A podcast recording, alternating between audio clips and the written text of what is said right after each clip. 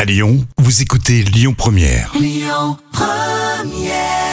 On garde le cap avec vous hein, sur Lyon Première. C'était Mentissa. L'instant culture.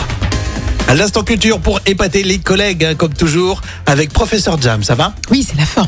Alors aujourd'hui, on va parler de la Bible, mais d'une Bible qui comporte des erreurs. Et oui, alors le saviez-vous Une édition anglaise de la Bible comporte une énorme coquille. Elle est parue en 1631. Il y est imprimé le commandement Tu commettras l'adultère. À la place de bien sûr, tu ne commettras pas l'adultère. Enfin, c'est pas la peine de le préciser, mais quand même. Oui, tu le précises quand même. Oui, je préfère, on on sait jamais. Il y avait une négation à rajouter en fait. hein. Exactement, il n'y a pas la négation. Et il existe euh, encore 11 exemplaires de cette Bible à qui l'on donne le nom de la Bible vicieuse ou encore la Bible perverse. Alors ceux qui sont en possession de cette Bible Oui, je- sont couverts et peuvent euh, Ouais. pratiquer l'adultère. euh, pour eux Sans- c'est sans légitime. souci, alors, ouais, bah ils, ouais. ils ne font qu'appliquer les textes religieux.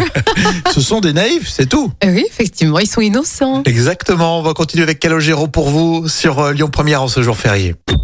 Écoutez votre radio Lyon Première en direct sur l'application Lyon Première, lyonpremière.fr et bien sûr à Lyon sur 90.2 FM et en DAB+.